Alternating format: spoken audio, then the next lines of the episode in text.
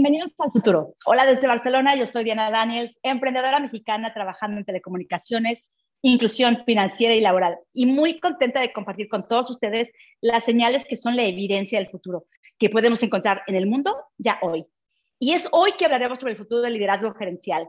¿Qué es lo que les depara a aquellos que están en ese proceso de ser gerentes, directivos, CEOs, para liderar las empresas del futuro? Como dicen en inglés, ¿Are you future ready? Y para esta súper interesantísima conversación y aventura, me acompaña como siempre mi amiga y conspiradora del futuro, Claudia Villegas. Hola, Claudia, hasta México, ¿cómo estás?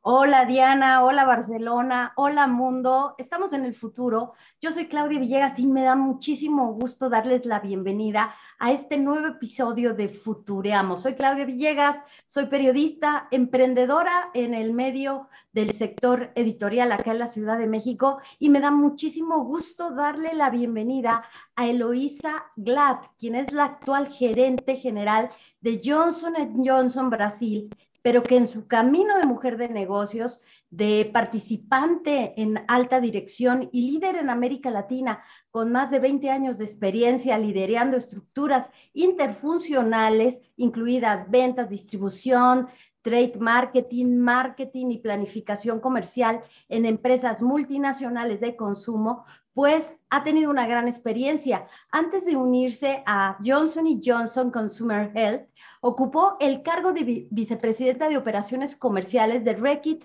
Benckiser en Brasil. Y antes de eso, Eloisa trabajó en Philip Morris en varios roles, siendo la última la de gerente general para Centroamérica, entregando pues una transformación comercial disruptiva para el clúster formado por Costa Rica, Guatemala, Panamá, El Salvador, Nicaragua y Honduras. Bienvenida Eloísa, gracias por estar con nosotros en el futuro, en esta ocasión, en este capítulo de Futureamos. Gracias.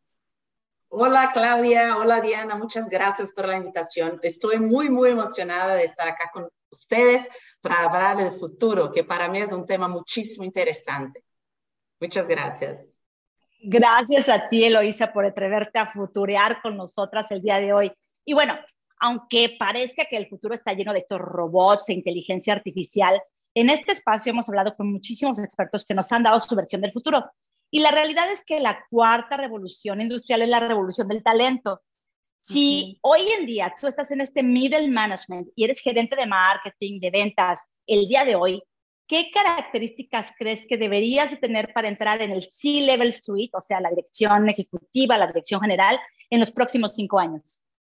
Mira, creo que la gente tiene que estar muy abierta para aprender porque de hecho las cosas están cambiando muy rápidamente, los consumidores, los mercados, las costumbres, o sea, todo está cambiando muy rápido. Y, toda la gente, por más que tenga muchísima experiencia, tiene que tener curiosidad de aprender. Creo que estamos en, la era digital más que nunca y esto de hecho, sigue cambiando también muy rápido. Entonces, la gente tiene que estar muy curiosa para aprender, para entender cómo sus roles están cambiando y van a seguir cambiando, y que para entonces pueda entender su rol de líder, ¿no? de liderazgo en este proceso. Eloísa, platicaba con una empresaria y me decía que esta habilidad de la empatía, de pensar en los otros, en los próximos 5 o 10 años, se debe sumar a otras habilidades. Pero primero la empatía, pensar en que todo lo que yo haga desde una posición gerencial va a tener impacto. Pero las personas altamente capacitadas que se van a adaptar a un mundo que ya cambió de una manera muy acelerada, Eloísa, ¿cómo lo ves en un espectro también de cinco años? Mira, yo creo que es, es demasiado importante enfocarse en las habilidades humanas porque creo que en los últimos años hubo una, una evolución muy grande en la parte digital, de tecnología, pero no necesariamente nosotros paramos a pensar qué cambia en la parte humana, en la parte de gestión, de comportamientos. Y creo que esto es un área de enfoque para no solo las empresas, pero las personas como líderes tienen que pensar. Entonces, la parte de empatía estoy segura de que tiene que ser una base importante para las relaciones en general, sea con clientes, sea internamente entre los equipos, sea con su liderazgo, ¿no? Porque el senso de colectivo gana importancia cada día y trabajar en, en, conjunto como equipos requiere mucha empatía, ¿no? Entonces creo que estoy completamente de acuerdo con este statement. Me encanta. Oye, el COVID nos enseñó que podemos tener un trabajo virtual o remoto, ¿no? Yo personalmente creo que los grandes líderes del futuro serán los mejores facilitadores en un mundo virtual, porque es que Zoom no solamente Zoom o Teams, ¿no? O lo que, lo que veamos de videoconferencias llegó para quedarse, pero además también viene el metaverso. ¿Cómo se verá la colaboración entre estos equipos en los próximos 10 años? ¿Cómo manejaremos estos teams? ¿Cómo colaborarán entre ellos? ¿Cómo se reportarán? ¿Qué herramientas crees que se necesitan desarrollar para que estos managers puedan facilitar todas estas oportunidades y a lo mejor hacer esta también relación con el cliente de forma virtual? Sí, es, eh, sí, de hecho yo creo que el primer paso es que la gente se sienta confortable con el hecho de que la, eh, la, la, tecnología tiene que ser parte de, nuestro, de nuestra rutina del día a día. Entonces, imagínate que hace dos años y medio nosotros no estábamos acostumbrados a hacer nadie de forma virtual, ¿no? Y mira lo que cambiamos. De ahora hacia de adelante va a cambiar cada vez más y creo que de una forma muy productiva. Nosotros vamos a ganar mucha productividad. Las distancias entre la gente se están eh, disminuyendo, están cada vez eh, más pequeñas y esto facilita mucha cosa. Por otro lado, tiene que desarrollar habilidades para, eh, ¿cómo se dice?, transitar bien en este universo, ¿no? Este universo digital. Entonces, igualmente, creo que hay un tema de estar muy abierto para entender este tema de metaverso y todo, cómo va a cambiar cada parte de su rutina, de su día a día, y, pero aceptar de que esto ya es una realidad y no tenemos que tener miedo. De hecho, vas a hacer nuestra, nuestra vida mucho más eh, fácil de una forma, va a integrar mucho más fácil. Entonces creo que, o sea, va a ser muy benéfico, muy positivo para nosotros a nivel, a nivel de negocios y también a nivel eh, personal. Eloisa, tú que has gestionado varios países al mismo tiempo, las estrategias corporativas, que has estado pues pendiente de los resultados de cada país. ¿Qué le podría compartir una, eh, una líder como tú para el futuro a las pequeñas y medianas empresas, Eloisa, que ahora van a tener que trabajar eh, así, a distancia? Eh, creo que es muy importante la experiencia que tú has tenido en estos años desde una multinacional. ¿Qué, te sorprendió de la nueva manera de trabajar o qué encontraste tú que ya lo tenías perfectamente trabajado y que ahora le tienes que compartir a todos tus colaboradores, desde pequeños proveedores, Eloisa? Sí, mira, yo creo que desde la perspectiva de una gran empresa, el gran cambio fue que hoy tenemos que tener mucho más información, o sea, hoy ya estamos como data driven. Los datos son de extremada importancia para nosotros entendernos mejor el consumidor, eh, los clientes. Entonces, esta integración de los datos hasta la, e, e, en la empresa, en la forma de tomar decisiones, es muy importante. Entonces, una pequeña empresa, una media empresa, tiene que enfocarse mucho en esta parte de generación de datos, de informaciones, porque a partir de ahí, va, eh, esto va a permitir que las eh, correctas decisiones sean eh, tomadas, ¿no? Esto para mí es un tema. El otro es que nosotros como grandes empresas estamos aprendiendo que todo lo que ofrecemos a nivel de servicios y productos tiene que eh, estar conectado como una solución a un problema, a un pain point que el consumidor o el cliente tenga. Entonces, desde la perspectiva de una empresa más pequeña, es muy importante entender qué tipo de problema vos estás como empresa ayudando el consumidor o sea el cliente y enfocarse en las soluciones para este problema. Entonces, una orientación mucho de fuera para dentro de la empresa, ¿no? Entonces, para mí esto es crítico y esto va a seguir siendo la forma de, de hacer negocio porque estamos todavía aprendiendo a manejar este montón de informaciones, ¿no? Y hacer de un montón de informaciones algo muy eh, objetivo a nivel de solución, de tomada de acciones. Entonces, esto para mí es uno de los elementos. Sobre ese punto, Eloisa, eh, tú ves a las grandes multinacionales creciendo, creciendo, creciendo solas en el futuro, o cómo las ves en 10 años en su relación con estos pequeños proveedores, Eloisa. Es muy interesante porque ¿qué va a pasar con las grandes multinacionales? ¿Serán monstruos enormes o van a crear ecosistemas? Diez años, Eloisa. Sí, yo creo que los ecosistemas van a ser la, la, la nueva realidad. Esto ya está pasando, de hecho, porque las grandes multinacionales no tienen expertise en todas las áreas ellas tienen que contar, poder contar con expertise en la parte de tecnología, esta parte de información, de procesamiento de informaciones. Esto no son características típicas de las grandes empresas. Históricamente, nosotros estamos acostumbrados a contratar suplidores para proveernos de información, pero hoy el reto es crear la conexión directa, sea con los clientes o con consumidores, para generar esta información nosotros mismos. Entonces, hay un tema importante de crear un ecosistema que te va a ayudar a procesar esto muy bien y a desarrollar nuevas capabilities, que para una gran empresa muchas veces es muy caro y lleva mucho tiempo, cuesta mucho tiempo. Y hoy no tenemos este tiempo, tenemos que ser muy dinámicos. Entonces, la base, el soporte que una gran empresa crea con suplidores más pequeños, eh, proviendo informaciones o servicios específicos, para mí es de extremada importancia. No, no veo las grandes empresas actuando solas, ¿no? Y con todas las soluciones para todo. Creo que esto no es el camino. Estamos nos apartando de esto, estamos yendo más para un tema de ecosistema, seguramente. Eso me gusta porque suena también muchísimo a inclusión.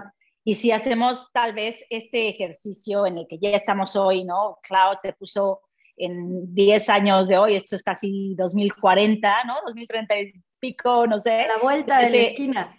Sí, que ya estamos en nada, ¿no? Pero pensamos que estamos en el 2050 y que hoy es el líder del 2050, pues sabemos que más que nunca va a tener que encontrar gente comprometida con el trabajo. Pero hoy, ¿no? Que estamos en los, en los 20 todavía, eh, sabemos lo difícil que es encontrar, pues, este tipo de talento las organizaciones tienen que cambiar. Vemos que hay una importancia absoluta en todo lo que tiene que ser el upskill y el reskill. El otro día también hablábamos con alguien de Dell y nos hablaba mucho de cómo trabajar en, desde también la parte de la universidad, desde la educación, pero también en el mismo trabajo. ¿Cómo, van a hacer estas grandes corporativas de hoy? ¿No? ¿Cómo, van a poder eh, reentrenar, reeducar, hacerles todo este eh, upgrade ¿no? Eh, sistemático a sus a, sus empleados, porque pensemos que hoy los chamacos que tienen 25 años, ¿no? Pues en 25 años tendrán 50. Entonces, ¿qué, es lo que crees que va a pasar en este, en, en, este proceso? Mira, creo que la diversidad, equidad e inclusión es un tema muy caliente en todo el mundo hoy en día, porque todos sabemos que para el negocio, para cualquier negocio tener éxito, tiene que traer esta diversidad de pensamiento. O sea, hay que haber representatividad de todos los lados, porque una empresa es nada más que un ejemplo, una muestra de la sociedad.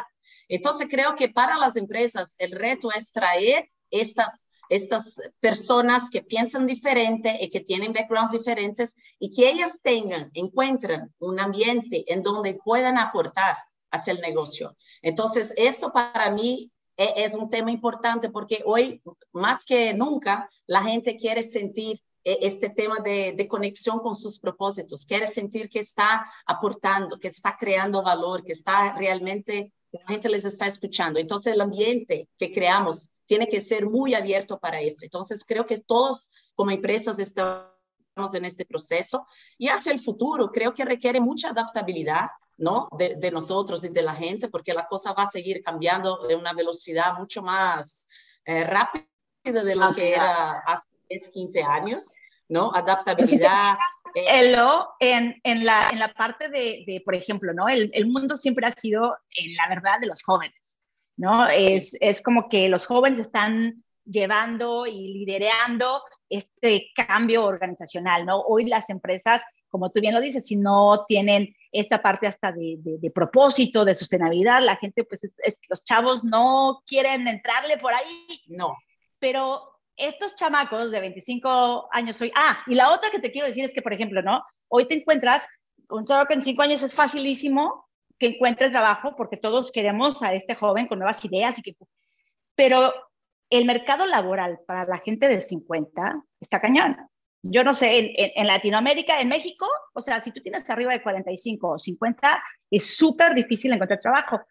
Entonces, esto me imagino que tiene que cambiar en el 2050. Los chicos de hoy de 25, cuando tengan 50 años, ¿no? En el 2050, eh, eh, con todo este proceso de upskill, ¿qué, qué, qué crees que ves tú que va a pasar? Una cosa que pienso mucho es que la expectativa de vida sigue creciendo, o sea, la gente va a vivir cada vez más y la gente va a vivir queriendo ser activa. Entonces, parte del éxito para mí va a ser el balance, ¿no? El equilibrio entre los jóvenes que traen ideas nuevas de todo, pero la gente que también tiene experiencia. Creo que este, este balance no puede cambiar. Yo valoro mucho esto porque, o sea, en momentos de estabilidad como estamos viviendo el día de hoy, con todos estos temas económicos en el mundo y todo, cuenta mucho tener gente en su equipo que tiene experiencia, que ya han vivido esto.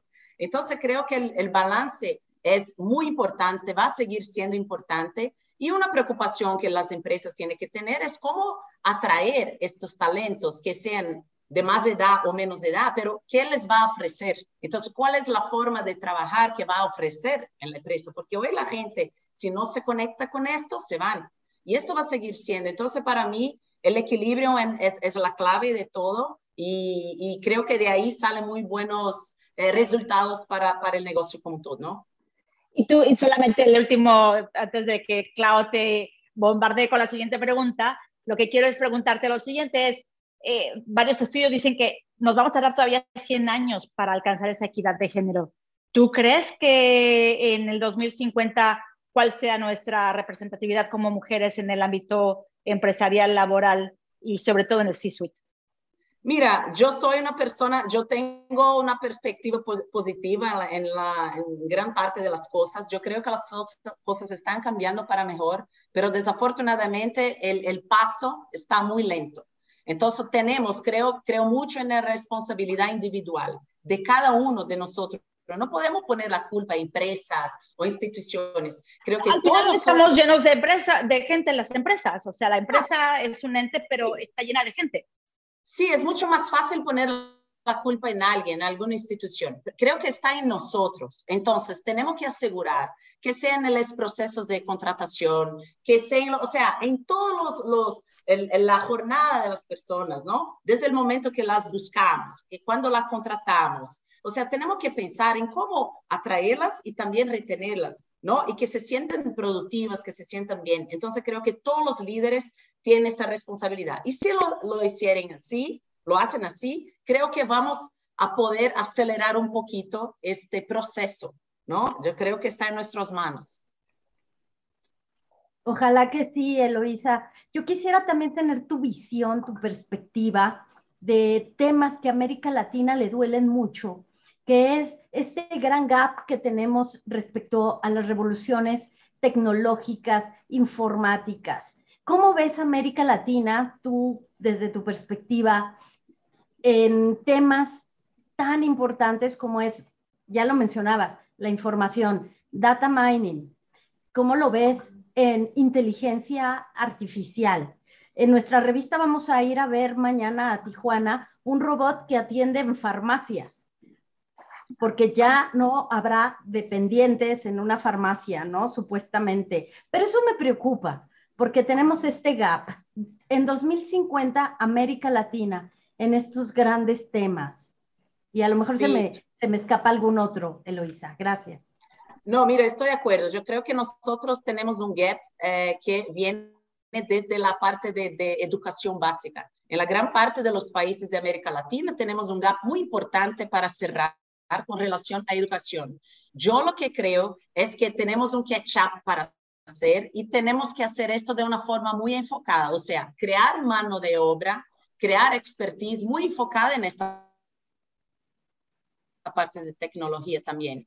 Porque hoy estas profesiones como doctores, abogados, de todo esto que conocemos hace eh, miles de años, siguen siendo importantes, pero estamos, el gap de la tecnología sigue ahí. Entonces hay que dar el enfoque, crear condiciones ¿no? Crear contenido, poner inversión por detrás para crear esta capacidad tecnológica, porque si no, vamos a seguir comprando o dependiendo de los grandes países para desarrollo tecnológico y esto nos va a costar mucho caro. Y yo entiendo también que el la gente de Latinoamérica tiene una cosa a su favor, que es la creatividad. Nosotros somos muy creativos, ¿no? Porque estamos acostumbradísimos con una cantidad de problemas que los países más desarrollados no tienen. Entonces, tenemos que aprender a usar esto mucho más en nuestro favor, ¿no? Entonces, en mi mundo ideal, yo tendría una estructura de, educación mucho más enfocada a tecnología para crear esta, esta expertise, ¿no? Y ayudar a cerrar este gap. Oye, tú que has manejado tantos grupos de ventas en todas estas organizaciones, no solamente en JJ, pero en, no sé, en Philip Morrison, en, en todo donde has sido manejado mucha gente de ventas.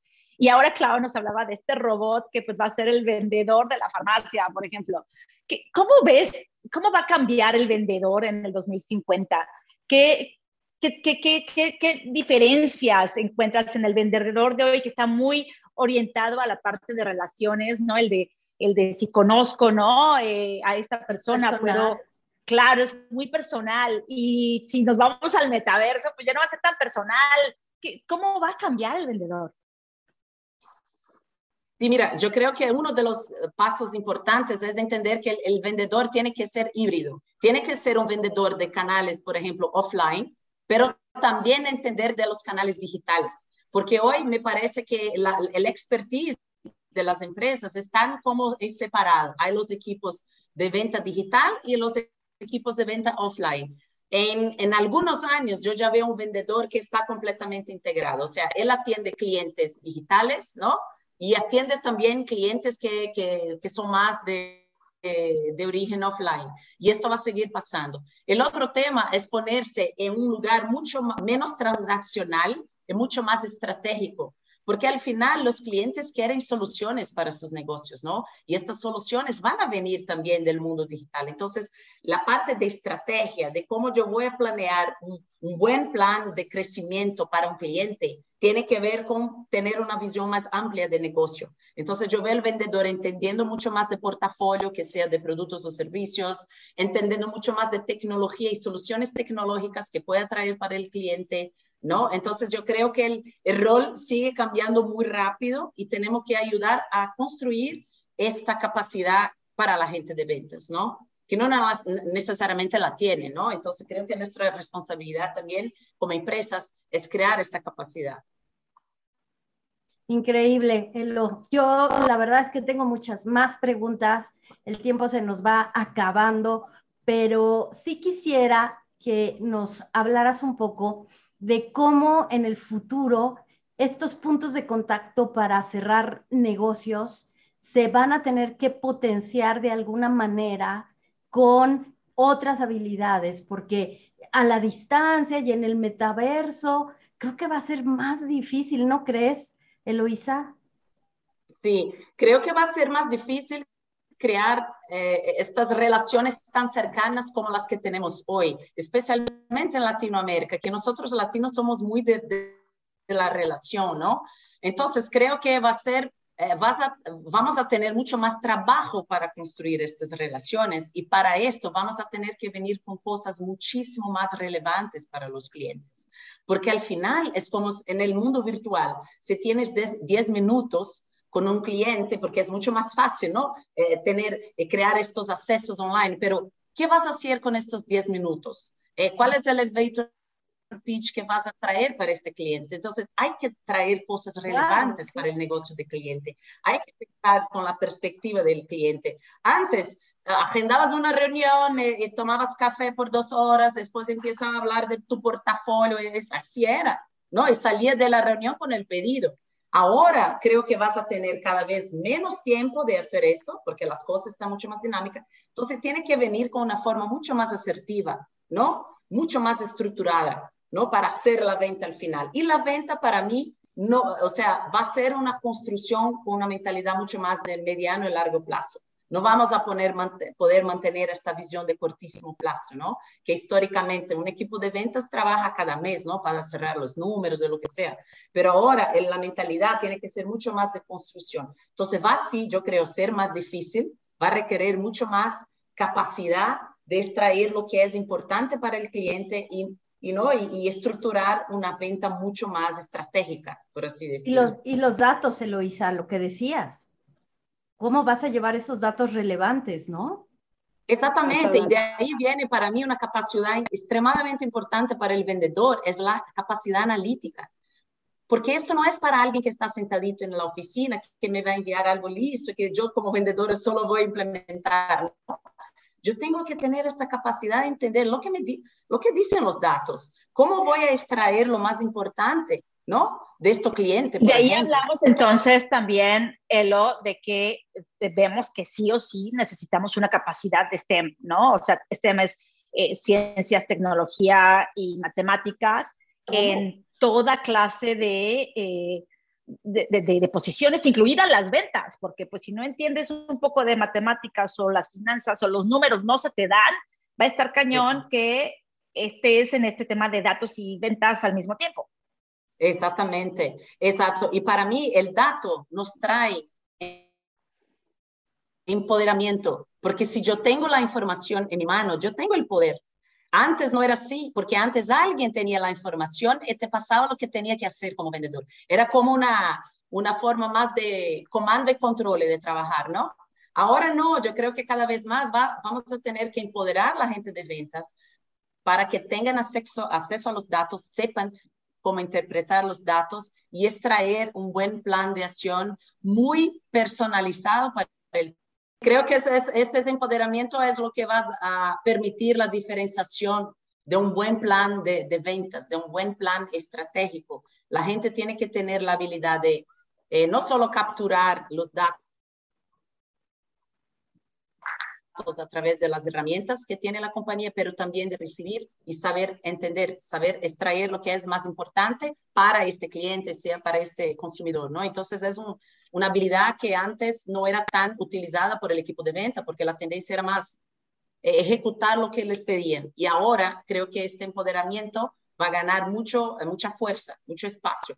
Y de ahí va a venir la diferenciación, ¿no? Eh, entonces yo creo que la gente se tiene que, que involucrar en aprender, en desarrollar su capacidad analítica y entender que esto es parte de tu trabajo como vendedor. No es solo eh, no tomar el pedido del cliente, no es, está mucho más allá. Fabuloso. Pues Eloísa Glad, gracias por tu visión estratégica en el futuro. Nos has hecho viajar al futuro con esta sensibilidad de lo que has vivido ya gestionando grandes equipos. De verdad, gracias por estar en Futureamos y esperamos pronto encontrarnos otra vez en el futuro para hacer este ejercicio que de verdad nos emociona porque vemos los retos. Gracias, Eloísa. Muchísimas gracias, Claudia. Fue un placer para mí estar con ustedes acá. Gracias, Elo. De verdad que increíble conversación. No nos podemos quejar. Ya, ya sabemos que es una mujer súper ocupada y que además esperamos tenerte de vuelta para hacer más ejercicios sobre el futuro, ojalá muy pronto. Y para ti que eres nuevo en este canal, que no nos habías visto antes y que has disfrutado enormemente de esta conversación y ya sabes qué hacer para convertirte en el próximo super vendedor estrella del futuro o en el próximo C-level de una compañía, no te olvides de suscribirte en nuestro canal de YouTube. Dale ahí a la campanita, síguenos en Instagram, en Facebook, también tenemos en Spotify, en Google Cast, en Apple Cast y pues para seguir aprendiendo del futuro y de todo lo que viene, vamos a construirlo y estamos aquí para esto, Futureamos. Nos vemos pronto en el siguiente episodio de Futureamos. Gracias por venir. Gracias. Gracias.